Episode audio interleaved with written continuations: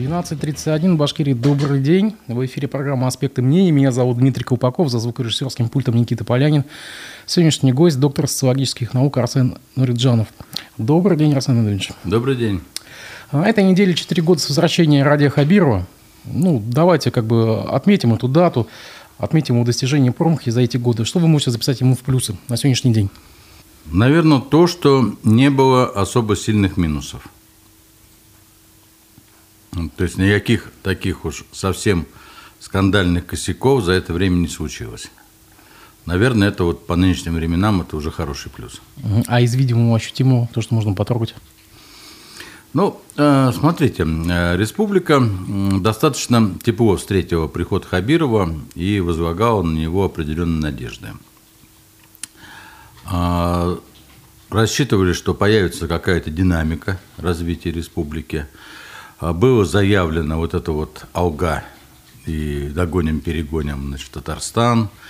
Э, достаточно амбициозные ставились цели э, в э, достижении инвестиционных показателей, развития промышленности. Но часть этого, к сожалению, на сегодняшний день не произошло. Более того, а, заявленная команда, с которой он пришел якобы с командой, ну, вся развалилась. Сегодня, видите, даже некоторые членов команды уже обвиняют в том, что они враги, ну, собственно говоря, нашего государства, да, враги народа. Ну, недавнее заявление Бадранова о том, чтобы признать Мурзагового да. иноагентом.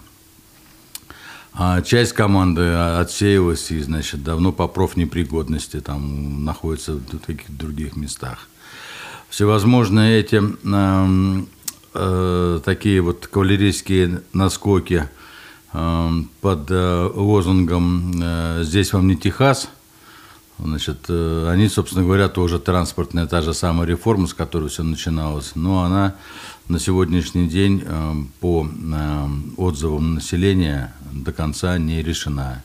Люди жалуются, многим неудобно, пропали какие-то привычные маршруты, пазики не говоря о том, что эти перевозчики крайне все недовольны. А, вроде бы Башавтотранс закупает это, сказать, эти автобусы на наши бюджетные деньги. До этого бюджетные деньги не тратились, до этого перевозчики все были частники. Мы не тратили ничего из бюджета, но мы видим, что а, часть парка стоит, нет водителей, часть нет запасных частей. Короче говоря, вместо того, чтобы а, правильно отрегулировать рынок перевозок – и управлять им, и управлять за счет частного капитала. Мы фактически частников э, выдавливаем, а э, значит, на бюджетные деньги закупаем автотранспорт и так далее. Ну, а все, что бюджетное, все это не очень эффективно. То есть здесь я не вижу каких-то на сегодняшний день положительных сдвигов. То, что касается, например, соды, которую можно, казалось бы, можно было записать в актив, что сода приватизирована и акции переданы республике, мы видим, что э, сама сода фактически э, ищет пути как бы выскочить из этих объятий республики, да, то вот э, там группа, по-моему, там кислород, да, или водород. Да, да, да, русский, русский водород. Русский, да, пыталась, значит, под себя это подмять, то еще кто-то пытается заявленных вот этих вот дивидендов от соды, которые денег, которые прибыли, которые мы должны были получать, я не очень понимаю, вообще мы получаем или нет.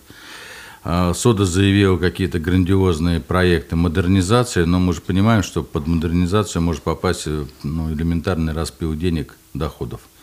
То есть республика фактически не стала собственником соды и не контролирует ее в полном объеме. У меня такое впечатление складывается.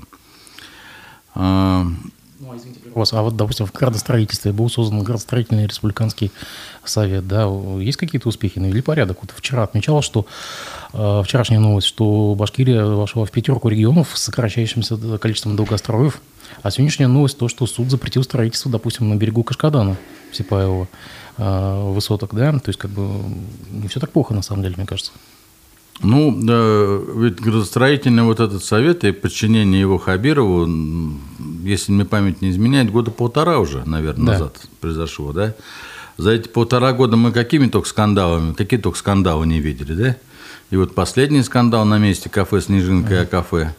Ну, я не считаю, что это эффективная работа. Эффективная работа, когда э, никакие э, вот эти вот э, конфликты хозяйственных субъектов и конфликты между хозяйственными субъектами и администрациями города и республики не выливаются в общественное пространство. Когда все это регулируется заранее, а если все это выливается, ну, это говорит о том, что это неправильно регулируется. А мы эти конфликты видим э, с поражающей нас частотой. Каждые 4-5 месяцев возникает какой-то новый объект. То Руставели, то там, не знаю, к Конституции, то Снежинка, то вот этот дом, значит, который на на горе, там, на школе МВД, да. Ну, слушайте, уже пальцев не хватит на руке пересчитать. Уже все, уже, уже архитекторов по три раза сменили. Но бардак весь это продолжается. Ну, хорошо, а недра и золотодобытчики, вот, допустим, вчера новость из правительства пришла, что э, насчитали почти за два года полтора миллиарда э, ущерб, нанесенный, э, причем легальными золотодобытчиками. Хотя, в принципе, не детализируется, в чем ущерб состоит. Как здесь дела? Плохое администрирование. Ведь о чем это говорит? Золотодобыча – это лицензируемый э, вид деятельности. Ее невозможно провести без лицензии. Значит, э, соответственно, так прописана лицензия, так указано в договорах, что позволяет этим товарищам не проводить рекультивацию земель после себя – ну, что такое золотодобыча? Фактически это разрывание недр. Ну, вот они порыли, порыли, золото поискали, нашли, не нашли, ушли, осталось все развороченное. По идее, надо проводить рекультивацию, надо все это обратно равнять, засе, засе, засеивать травой, ну, приводить в первозданный вид. Вот это не делается. И сам Назаров э, в своих э, выступлениях и говорит, что это не сделано потому, что не предусмотрены лицензии, что пытаются наши а, недропольз... а, сказать, власть, придержащие недропользователи, подавать в суды. Но это не очень эффективно. Потому что лицензии выдаются в Нижнем Новгороде. Что мешает власти скооперироваться с Нижним Новгородом? Нижний Новгород – это столица Приволжского округа. Написать туда, вот Толкачев поменьше бы про, заботился бы вот этот вот про свой имидж и придумывал бы разные бы дурацкие поводы для там тех или иных перекрытий продажи спиртного, потому что это единственное, чем регулярно занимается наш Крутай. Посмотрите, за последние 4 года они 8 раз уже, по-моему, если память не изменяет, принимали законы, ограничивающие продажу спиртного в тот или иной да, день. Да, это да, их да, любимое да. детище. Ну, мы позже вернемся к этому. Понимаете? А, так вот, они бы лучше бы обратились в Нижний Новгород бы, законодательной инициативы и попросили бы к этой лицензии дополнение бы сделать, вот это. Это гораздо было бы э, эффективнее, не говоря о том, что у нас в Госдуме сидит туча на букву «Х» депутатов, которые там штук, не штук 8. Что же они-то не решают этот вопрос? У нас он Байгускаров в, этом, э, в этой комиссии. Ну, пожалуйста, решайте этот вопрос и с Нижним Новгородом, да, да пишите законы, добавляйте туда положение по лицензированию, добавляйте в, в договора с, с недропользователями. Что мешает? -то? Вы же власть. Ах, не умеете, не можете администрировать, не можете регулировать. Да хрен жаловаться с высоких трибун, товарищи дорогие. Вы же сами все это накосячили. Не мы же накосячили вам. Ну, хорошо. А мусорная реформа? Вот у вас нога лучше стала? А, вы знаете, как ни странно, да. Значит, у нас был мешковой сбор по всему Нагаеву, то есть выставлялись пакеты с мусором за ворота. А, ну вот где-то несколько месяцев назад стали создаваться э, контейнерные площадки современными, этими, как называются, господи, контейнерами. Контейнерами. Да. Они регулярно как-то, сказать, обновляются, убираются все это. В общем-то, хотя народ плакал и не хотел расставаться с мешочным мусором, мешочным сбором, тем не менее, вот э, э, это пошло. И даже более того, появились какие-то элементы раздельного мусора. Вот у нас ну, непосредственно там под пластик стоит специальная конструкция собирать. В общем, я так думаю, что недалек час, когда жители все-таки начнут заниматься раздельным мусором. Просто пока еще контейнеров нет и И, наверное, нет такой большого пояснения, как это делать. Но ну, это... Смотрите, 4 года прошло уже. Можно было за 4 года все-таки внедрить э, раздельный сбор. А то какие-то робкие попытки только. Ой, слушайте, мы Ленина из мавзолея не можем вынести уже 30 лет после того, как революция капиталистическая совершилась. А вы тут про, приучить людей к раздельному мусору. Это раздельный мусор это лет, наверное, 100, чтобы люди привыкли к раздельному мусору нормально. Но а по большому счету, а, вот сама, конечно, мусорная реформа в том виде, каком она сейчас есть, если рассматривать ее целиком, с полигонами, с, вот, с, с компаниями аккредитованными, она, конечно, так, ну, она идет, но, так я бы сказал, на троечку, на три с минусом. Uh-huh. Это она, конечно, не, не, не, прорывная в республике, но тем не менее каким-то образом вот идет. Ну, это мы прошлись, можно сказать, по плюсам. А что мы можем записать в, в минусы в активы Хаберова за эти 4 года? Такие видимые, ощутимые. Ну, так вообще-то я все это минусы записывал. Я же сказал, что, что уже то, что нет больших косяков, большой, большой плюс. Нет, вы знаете, ну, надо, э, так, положа руку на сердце, уж если говорить совсем вот по-взрослому, по-серьезному, да, нельзя сказать, чтобы совсем уж все плохо было, да. Э, появилась какая-то открытость, э, там вот эти оперативки проходят, наш друг там Пателицын, их там очень весело комментируют все, кто кому лень смотреть, значит, заседание с ВКС, они вот могут в пересказе посмотреть, и, в принципе, достаточно доходно. Ну, вот. И понимание есть, что, в общем-то, э, власть пытается, пытается работать, пытается что-то сделать, пытается э, улучшить администрирование территории. Это безусловно, но это странно было бы, если бы этого не было, потому что для чего-то они там сидят, и для чего вот эти вот новейшие наши все эти технологии, ЦУРы, там, интернет и тому подобное. Но, э, понимаете, все это носит характер такой. Хабиров стучит кулаком, повышает голос, кричит, требует. Чиновники покорно говорят «да-да-да». А в то же время часть их работы, она не, не, ничего не происходит, не делается. То ли они забывают сразу, когда выходят с этого ВКС, что обещали Хабирову. Ну, даже ямочный ремонт, да, при Усховоте. Вот уже три года ямочный ремонт ведется. И какие-то карты интерактивные и так далее, где это можно все написать. Ну, мы же с вами ездим по городу и видим, что ям, ям куча целая. Я вот сам ну, раза три постил все и писал Хабирову на ВКонтакте. У меня там заблокировали, кстати говоря, уже. Я не могу уже теперь ничего написать ему. Видимо, ЦУР посчитал, там госпожа Прочаковская посчитала, что я какие-то, может, слишком негатива много с этими ямами там качаю. Ну, что ж. Это только говорит о том, что чиновники не горят желанием исполнять возложенные на них обязанности. А власть, к сожалению, не додавливает, не, до, не допроверяет. Почему это происходит? А, потому что чиновники слабые, и власть слабая. И м, потребовать друг от друга нормальной работы они, к сожалению, не могут. Потому что если ты не дорабатываешь, то ты не можешь потребовать с другого этой работы. Вот они и смотрят друг на друга, перекидывают, как мячик, все эти дела, а э, в итоге население, ну, каким-то образом вот недополучает тех услуг чиновничек, которые мы должны были получить. А то, что наш губернатор ярый такой сторонник, э, даже спикер э, Z-повестки, ура, патриотики, это вот обязательное условие существования нынешнего губернаторского корпуса? Ну, я думаю, да. Я думаю, это требование администрации президента прежде всего – а, чтобы губернаторы оказывали поддержку вот Z-операции и, и всячески, значит, э, поднимали патриотическое настроение на веренных им территорий. Ну, Получается? Ну, вот, ну вы, вы знаете, там... что значит получается? Вот смотрите, социологические исследования последних вот двух недель, они показывают, ну, с начала мобилизации, да, они показывают следующее, что если раньше поддерживали 80% населения э, специальную военную операцию, то сейчас 50 на 50.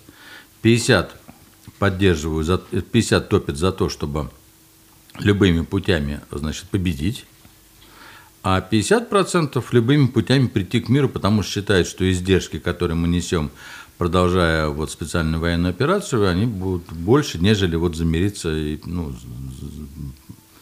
решить дело миром. То есть э, э, пошли вот эти вот подвижки в обществе, и они, а, поскольку население очень инертно, и э, эта инерция будет идти месяца два, то месяца через два мы увидим следующую картину, когда уже не 50% будет за поддержку СВО, а, например, там 35-30%. Ну вот, э, то есть, несмотря на все потуги властей, э, э, население достаточно негативно отреагировало на вот мобилизацию, на эту ситуацию. До этого это в меньшей степени людей касалось. Это ну, люди, которые контрактники, которые профессиональные военные, которые, значит, получают деньги, воевали, ну, это как бы их, их хлеб и чушь.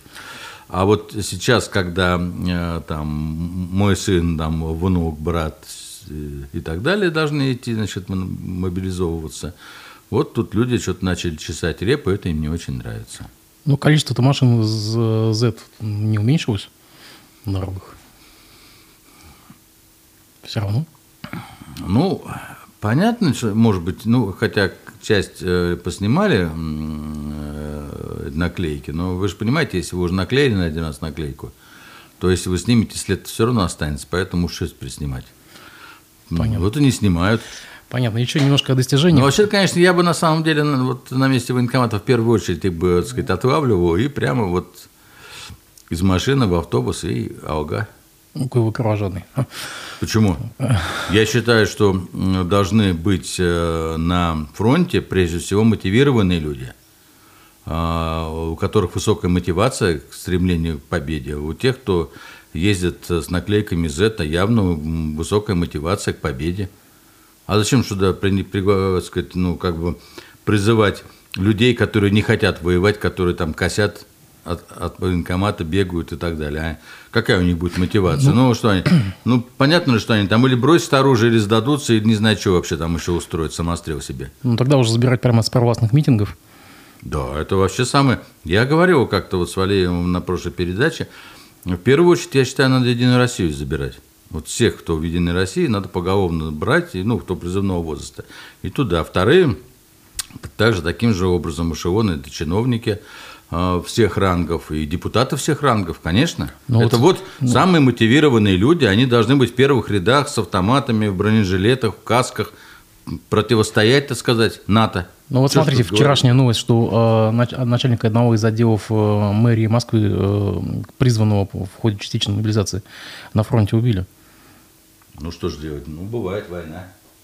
Что теперь? Ну, ну вот чиновник пошел, причем сам, по-моему, добровольно.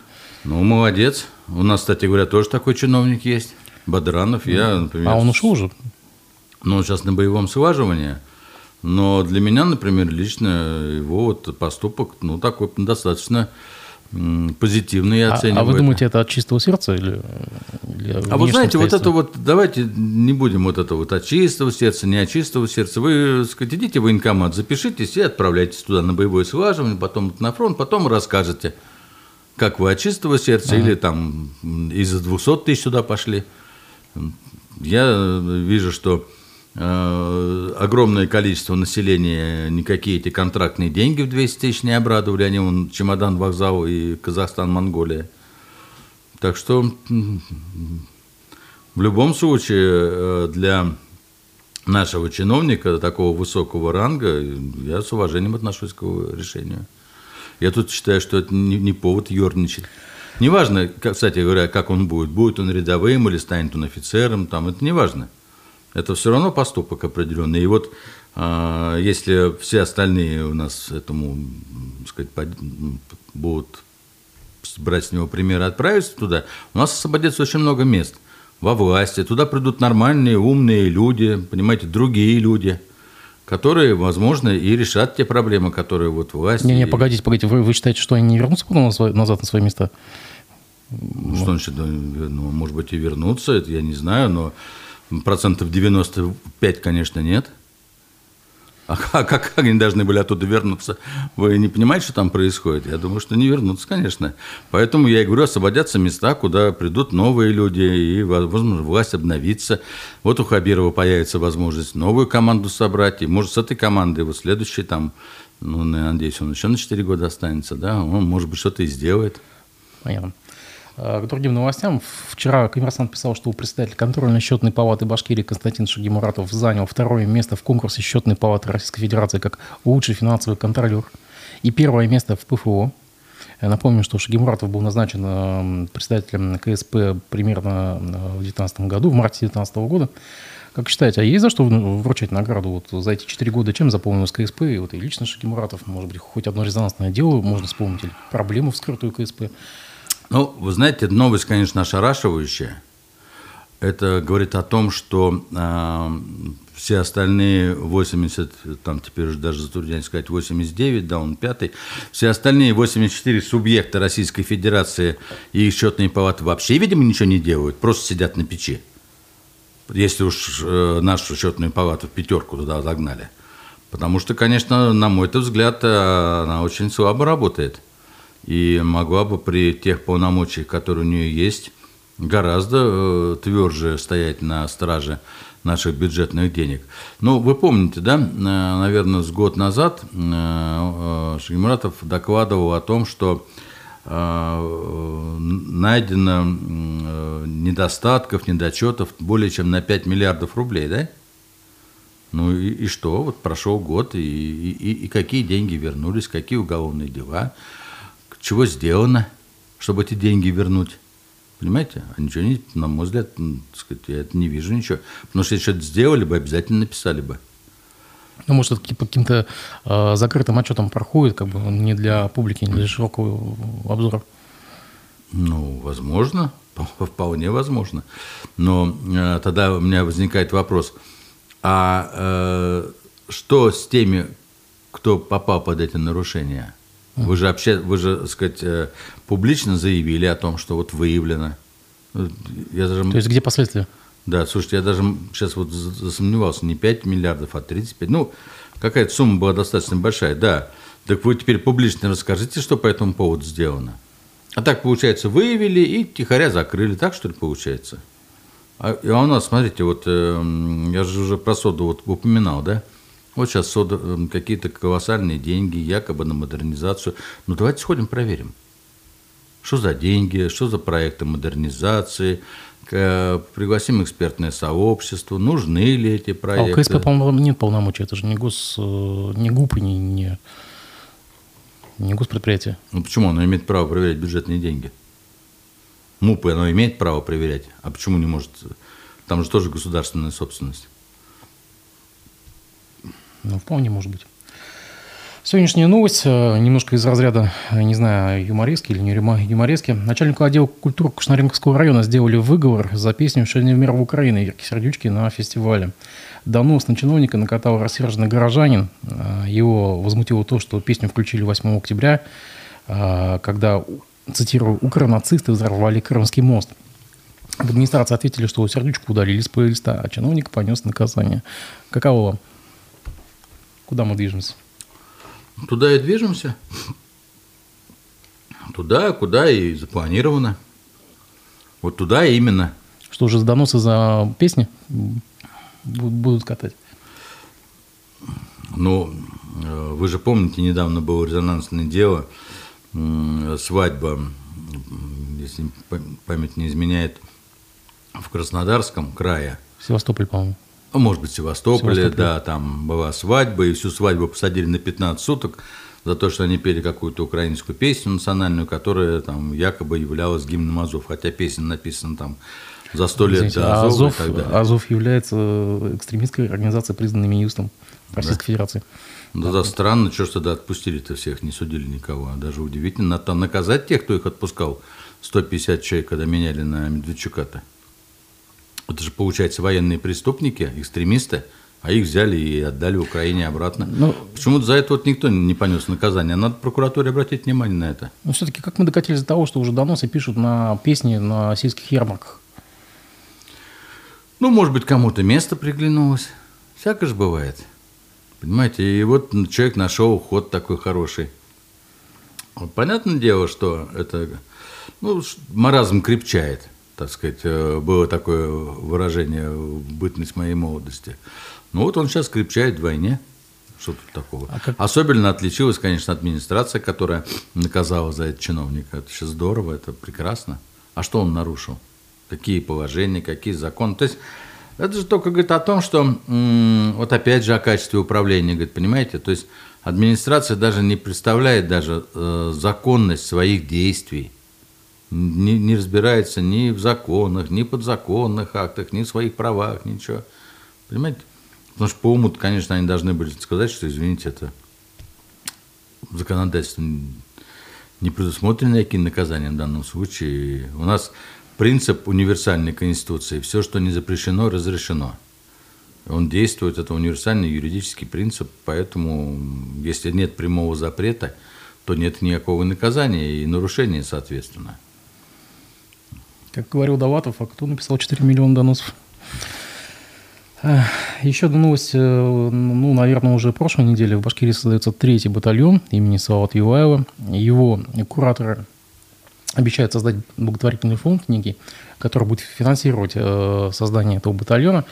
Э, сообщается, что координаторы рассчитывают на помощь предпринимателей в создании и финансировании этого батальона. Как считаете, откликнутся предприниматели Башкирии? Ну, думаю, что да, почему нет? Дело-то благое, в принципе. По своей воле? Или добровольно принудительном порядке? Ну, по-разному, по-разному. Кто-то по своей воле, кому надо засветиться и куда-то выскочить там где-то. Потом какое-то, может быть, там для будущего положения, для пиара, для того, чтобы решать свои вопросы с властью. Кто-то, ну, добровольно-принудительно, не знаю, в меньшей степени, наверное ресурсов нет добровольно принуждать. Но а, сама по себе идея, в принципе, она ну, живая. Мы видим, что по всей стране действуют волонтеры, которые так или иначе помогают тем, кто идет на фронт, э, собирают для них и амуницию, ну, дополнительную, да, там, бронежилеты и так далее, там, покупают коптеры. Ну, в общем, каким-то образом оказывают... Понимаете, какая вещь? Э, часть э, население нашей страны свято верит э, в то, что говорится по Первому Второму каналу. Потому что иначе не объяснить, почему они так, э, в таком большом количестве поддерживают вот операцию. И, соответственно, свято в это вере, они от чистого сердца готовы оказывать помощь и поддержку, особенно тем людям, которые из их рядов сегодня идут э, туда военкоматы. Это, в принципе, всегда было в культуре и в традициях российского народа. Ну, я имею в виду всего российского, многонационального российского народа. Поэтому это тут ничего такого как бы странного или там непонятного нет. А почему никто тогда из предпринимателей, который донатил, э, который финансировал два предыдущих батальона, никто Э, не выйдет и честно не скажет, я профинансировал там создание такого-такого-то батальона. Или там наклейки создадут, я помогал созданию там батальона Шимуратова. Там. Э, никто не сообщает об этом. А хотя такие, почетно, а такие хотя почетно ну, сообщается, что некоторые предприниматели помогали в создании. Ну, это хорошо. Ну, ну трудно сказать. Если это почетно, как вы говорите. Кто-то, может быть, не хочет выпячиваться. Э, разные причины совершенно. Я как-то говорил уже у вас в эфирах, что сам, сам подход к созданию добровольческих батальонов я считаю более правильный, чем, например, мобилизация. То есть люди идут более мотивированные, да? Люди, которые действительно настроены на это дело. И, как правило, в такие батальоны приходят люди, которые уже имеют определенный опыт военный и так далее и тому подобное. Ну, вы же понимаете, там у нас масса людей есть, которые так или иначе служили по контрактам в тех или иных горячих точках. Да? Они знают, что надо делать на фронте, умеют это делать, им это нравится. Почему же этим людям не пойти в добровольческий батальон и служить? Э, там это, это нормально все. Вот это тут не вызывает никаких вот э, нареканий. То, что их финансируют, ну, тоже, в принципе, э, то, что создаются общественные фонды, тоже ничего плохого там нет. Тут как-то не, не вижу я тут повода э, позубоскалить или поострить, или каким-то образом подвергнуть обструкции. Нет, я о том, что да. почему никто из предпринимателей, кто бизнесменов, кто помогал, он об этом не заявляет. Мы же не знаем ни, ни одну фамилию. Ну, может, и не помогали. Значит, Или а компания. если помогали, может, не хотят светиться. Разные абсолютно. Это, это, вот это не тот повод, э, в смысле, не тот случай, где надо копать. То есть он не дает никакой информации нам общественно-политической, значимой, которую можно было бы обсуждать, тем более в эфире это не, очень несущественно. Вот мобилизацию мы с вами уже затронули. Ну, как бы, как известно, есть и второй поток, это те, которые выехали. То есть у нас есть два потока мобилизованные и те, кто проголосовал ногами. Да? Как вы считаете, ну, как это скажется, во-первых, на демографии, на рынке труда, на промышленности, на экономике, хотя бы по нашему региону? Ну, давайте с рынка труда начнем. Это самое такое животрепещущее. Во-первых, у нас и так дефицит был страшный. И по всем э, опросам э, предприниматели на первое место последние три года ставили проблему нехватки кадров. Это самая большая проблема. Не нехватки денег, не, не тем более там налоговые проверки какие-то проверяющих органов. Это вообще предприниматели мало волнуют сегодня, потому что действительно проверяющие органы резко уменьшили давление на предпринимателей за последние три года. Ну, тут надо сказать, наверное, спасибо и прокуратуре в том числе, потому что появились, наконец-то, а, заранее согласованные годовые списки проверок. Ну, в общем, как-то это все в таком цивилизованном уже, так сказать, качестве стало проявляться, поэтому когда вам говорят, что предприниматели стонут от проверок, э, это не совсем есть правда. Этих проверок действительно стало намного меньше. А вот кадров – не хватает катастрофически. И это объясняется почему. А у нас образовался так называемый русский крест, такая демографическая яма, когда выбывающих с рынка труда намного больше, нежели прибывающих. Во-первых, у нас а, поколение бэби-бумер, победителей, которые 57 65 э, года вот этих вот годов, они массово выходят на пенсию, а это миллионы человек – а в то же время приходит на рынок поколение, которое родилось в 98-м, 88-м, э, э, там, 90 90 год, уже не 90-х, уже, уже следующий, 2000-е. Короче говоря, после вот это вот после перестроечное поколение приходит на рынок, а их очень мало. Потому что 93-й, 94-й, 95-й год никто не рожал, там не, не до этого было, прожить бы. И их намного меньше. То есть и так демографический разрыв э, в трудовых руках. А тут еще вот такое колоссальное количество людей. Мы же понимаем, что уезжают наиболее инициативные, наиболее активные э, люди. И заменить их очень будет трудно. А тут еще и мобилизация. Ведь что такое мобилизация? Мобилизация – это прежде всего э, мужчины, а мужчины в данном случае, очень многие из них носители являются малого бизнеса. Какие именно? ИПшники, да? Вот он ИПшник, он мужчина, он призывного возраста, у него какой-то бизнес, он работал сам на себя. Вот сегодня его призовут, и завтра мы еще останемся, ко всему прочему, не только без трудовых резервов, но и без части бизнесов. Вот в чем проблема большая. Не говоря о том, что э, с огромной проблемой столкнулись государственные всевозможные ну, организации, да, когда вымываются не, только программисты, понимаете, а вот, например, ави, авиационная, а, сказать, авиа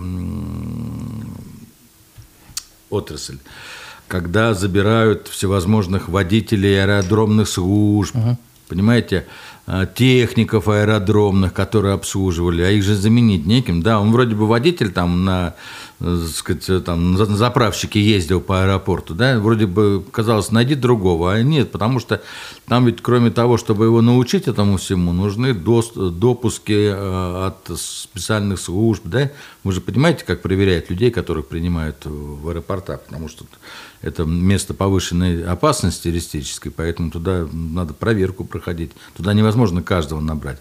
В общем, мы столкнемся сейчас с большой проблемой. А, кстати, сообщается, что сразу с места сообщается, что бронь почти не работает, берут почти всех. Как сталкивались с таким? Ну, слушайте, это даже не удивительно даже. Вы обратили внимание на то, что э, прошли сообщения, что поголовное количество военкоматов ввело ручной э, сказать, учет. То есть не компьютеризированный учет, а ручной учет там призывников. И, То есть по старинке на бумажке? Да, и значит, этих всех значит, эм, людей, которые подлежат мобилизации и так далее. Ведь э, страна не готовилась воевать. У нас э, давно уже мы, э, наша доктрина военная предусматривала, что такой войны не будет с таким большим количеством народа, что будет война, значит, соответственно, современным оружием и небольшими этими группами, там, десантными разведками, там, всякими штурмовыми группами и так далее. Вот к этому мы готовились. И, а, соответственно, военкомат вообще никогда не верили, что будет война. И поэтому работали спустя рукава, понимаете, там какой там учет. Там он никогда не поставлен был, никто им не дал. Если бы им сказали бы года три назад, что, ребят, давайте, скоро будет мобилизация, через три года вы должны быть готовы, они бы землю рыли, у них все уже было бы, конечно, там они подготовились бы. Вот, и поэтому сейчас, когда им спускают планы, ну что там, ну, там, понимаете, дом горит, тут не до этого уже там выбирать кого. Хватай кого и тащи куда. Поэтому какая тут бронь.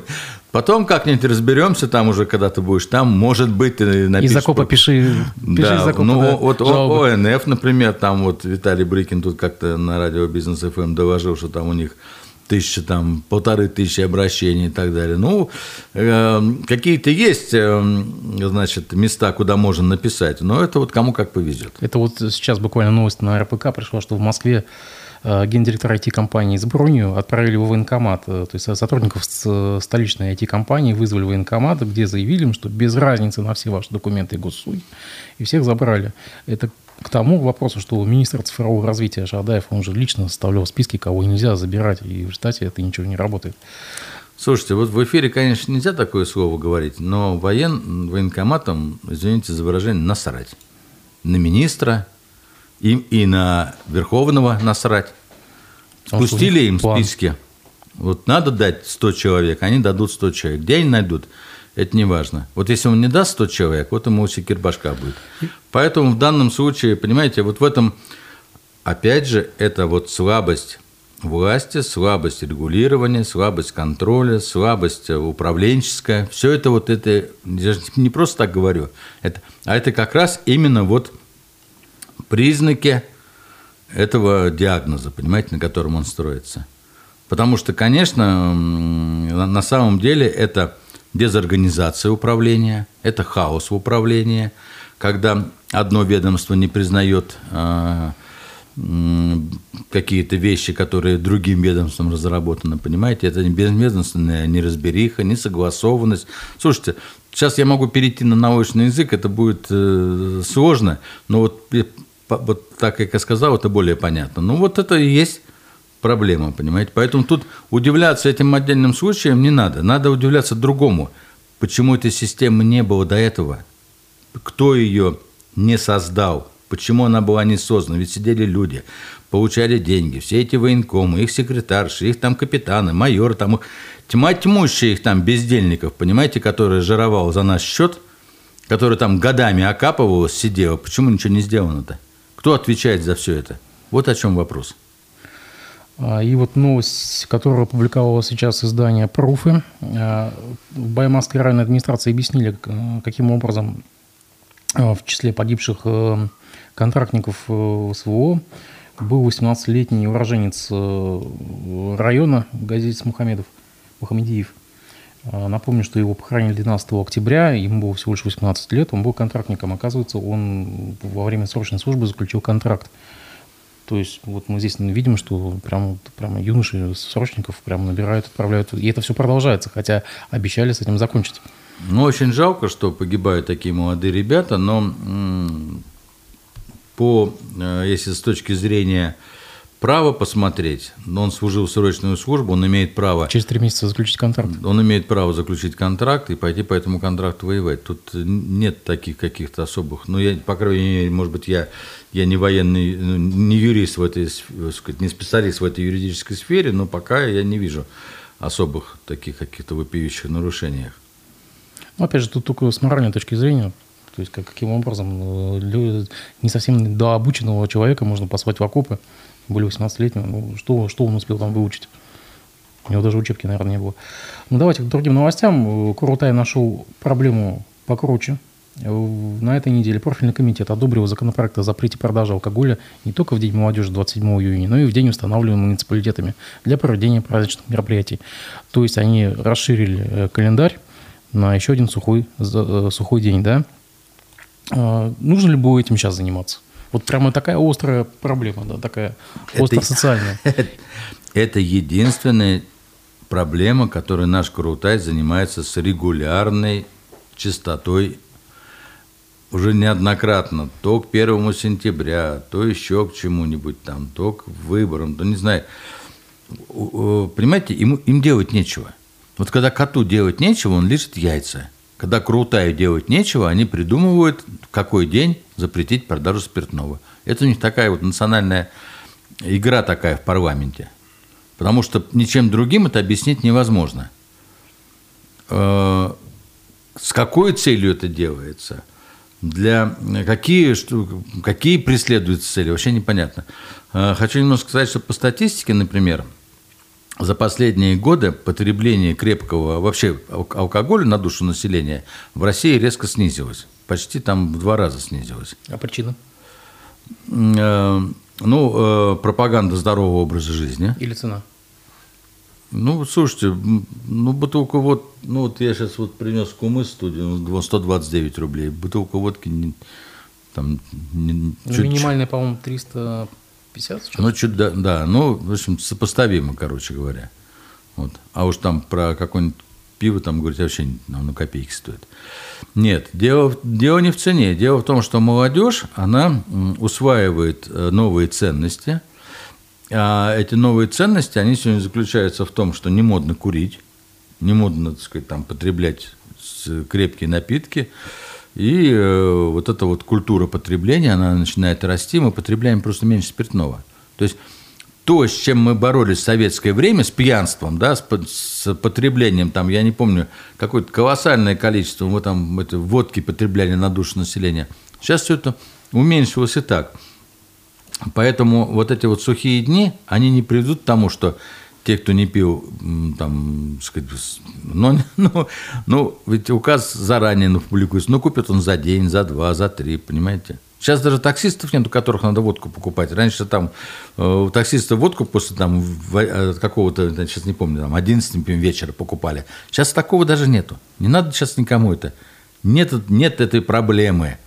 Поэтому это, это просто выдуманная крутая проблема. Лучше бы они вот занялись бы а, вот, недропользованием. Вот это, писали бы во все инстанции, что в лицензию надо добавить вот эту вот э, рекультивацию земель. Это гораздо больше пользы было бы.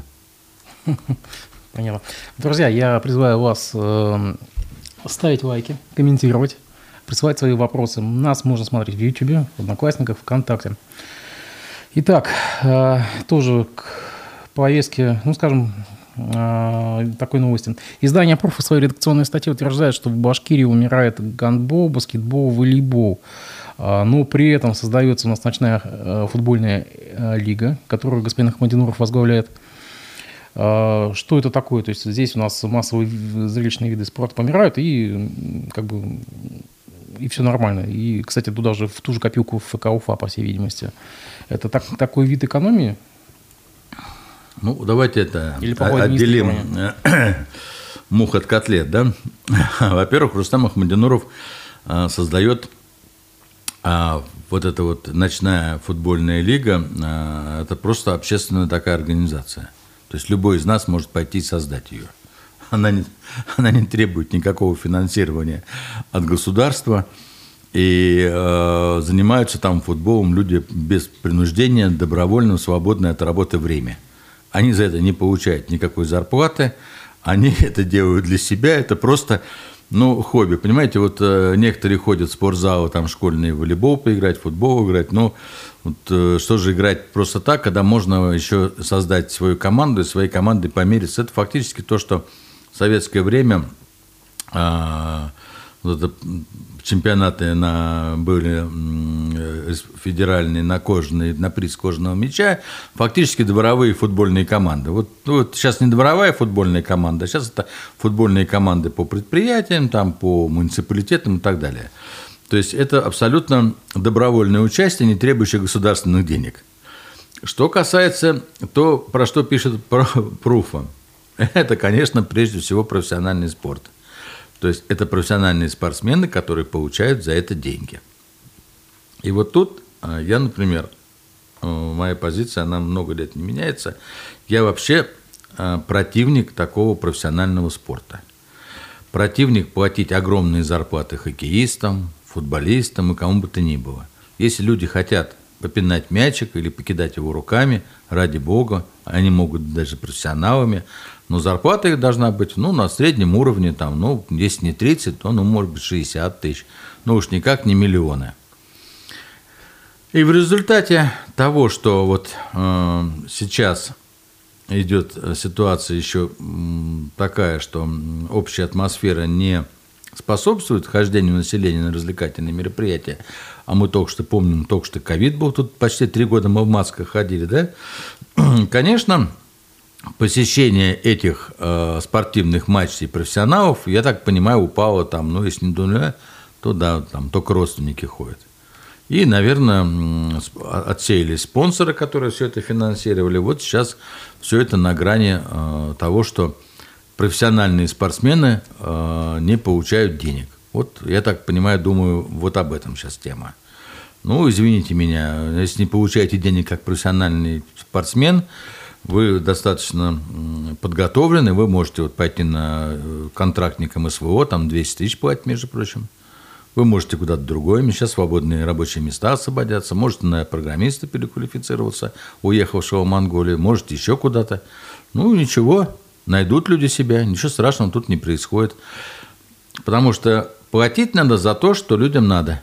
Но если вот люди не хотят походить туда и платить, ну что ж теперь делать? Насильно мил не будешь. Хотите играть в гандбол? Ради бога, играйте. Государство вам должно дать площадку – даже, может быть, мячик купить, но уж никак не платить зарплату. В свободное время играйте, соревнуйтесь с такой же командой, вон, Уфа с Нефтекамском или там с Туймазами. Да заради бога, мы вам даже поможем с муниципалитета автобус даже дадим. То есть это естественный отбор. Неинтересно и умирают. Ну, естественно, конечно. Ну, а ФК Уфа? У него проблемы не меньше. Ну, а что же, ну, проблем не меньше, но если нет спонсоров, которые хотят, понимаете? Ну, вот давайте так, поставим, вот, вот мы с вами от, нас, от вас и от меня зависит значит, вот, э, продолжение футбольного клуба Уфа. У, у вас зарплата там 50-60 тысяч, у меня значит, пенсия там 25 тысяч. Вот перед нами сидят 11 игроков, даже без тренеров, которые говорят, моя зарплата там 3 миллиона в год, там, или миллион в месяц, например. Мне надо там 12 миллионов в год. И чего? Они нам нужны с вами, мы готовы спонсировать. Если вы готовы, пожалуйста, свои зарплаты. Я не готов. Я говорю, ребята, идите, пинайте мячик в другом месте, идите в другие клубы, если вам там платят. Но вынимать из государственного бюджета деньги и платить этим 11, которые покупают военные билеты там за бешеные деньги, и а, косят от армии, я не готов. Я бы на пинках их вот в маршевую роту и вперед вон куда-нибудь под Лиманск. И пусть там постреляют, побегают, раз такие спортсмены физически крепкие, и докажут Родине, что они нужны. Ну, вы же сами сказали, 95% не вернется. Это другой разговор. Это к этому не относится. Может быть, они будут быстро бегать. А, в Башкирии в ближайшие пять лет модернизацию тепловых электростанций будет инвестировано 16 миллиардов рублей. Об этом сообщил член правления ПАО «Интеррау» Валерий Маргулец. А, на днях была встреча в Доме правительства. Общий объем инвестиций составит примерно да, 16 миллиардов. А, вот как думаете, это хороший повод для того, чтобы увеличить в будущем тарифы на тепло и горячую воду, которые в Башкирии и так не самые маленькие? Ну, э, давайте сопоставим то, что изначально как раз и говорил, что тарифы увеличиваются для того, чтобы провести какие-то вот модернизации, инвестиции, да. Если это делается за наш счет полностью, то это, конечно, не очень весело, потому что м, понятно, что м, особо тепла не прибавит, а вот чиновников, которые будут администрировать и получать на этом зарплату, наверное, прибавит сразу в два.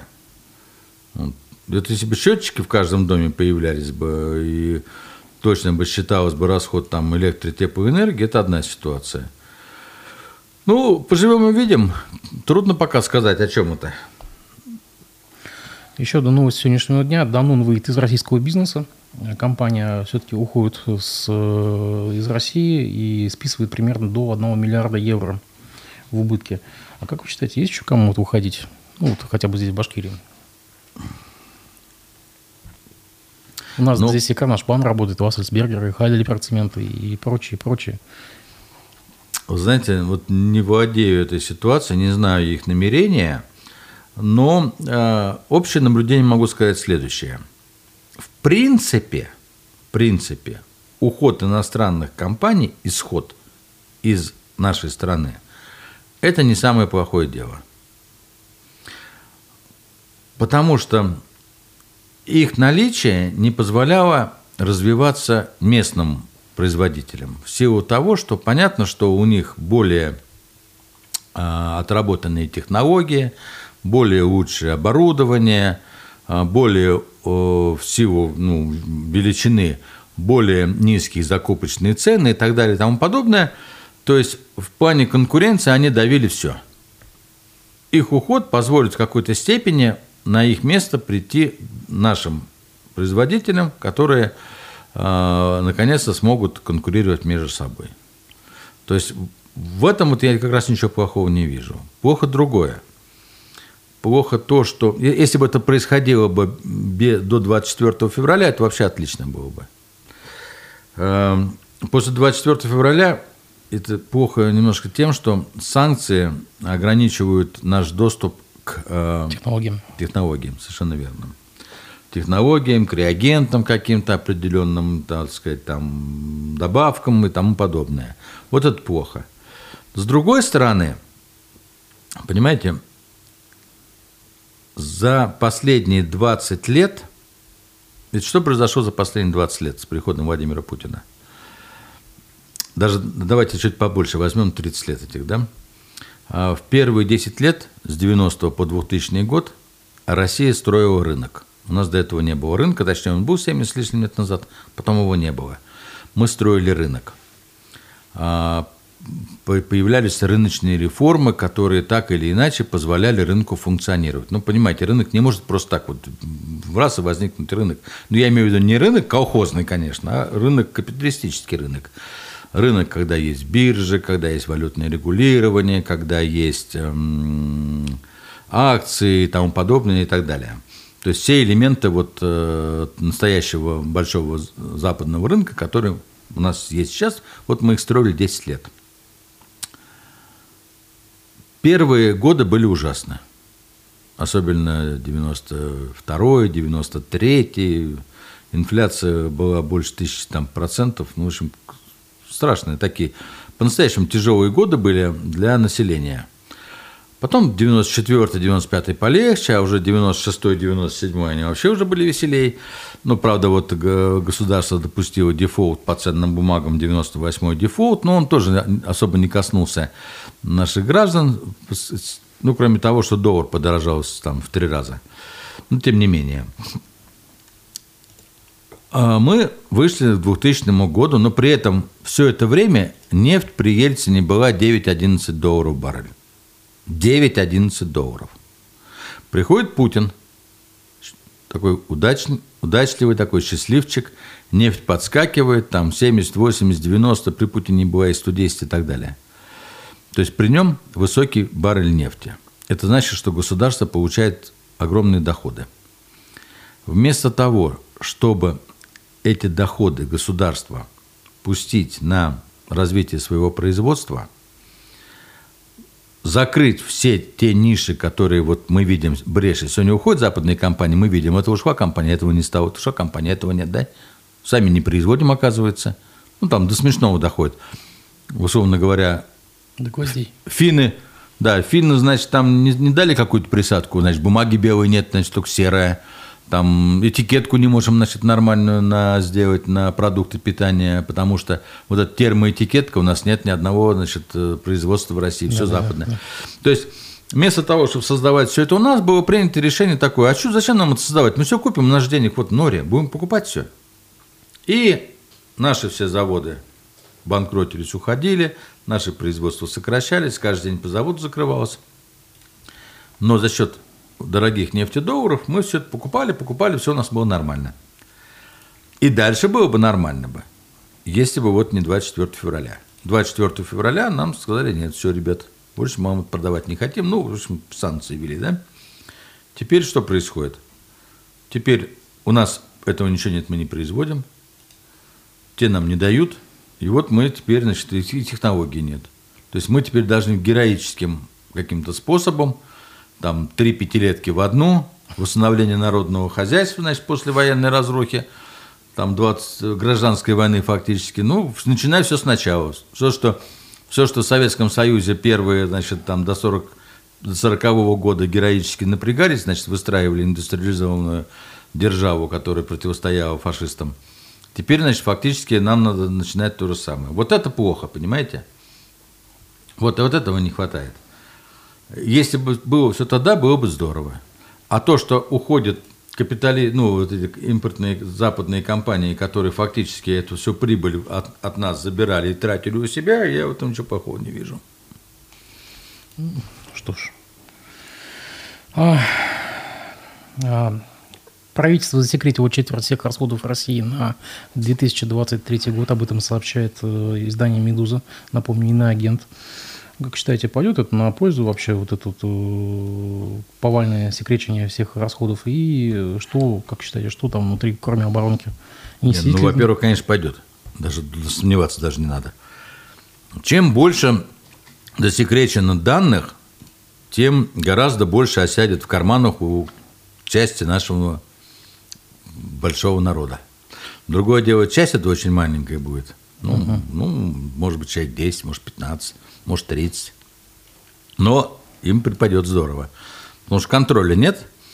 Соответственно, э, можно эти денежные бюджетные потоки направлять куда, как хочешь. Это первое. Второе. Отчасти э, засекречено для того, чтобы э, всевозможные западные разведки и аналитики не могли понимать реальное положение нашей экономики и того, что происходит. Это, в принципе, тоже правильно.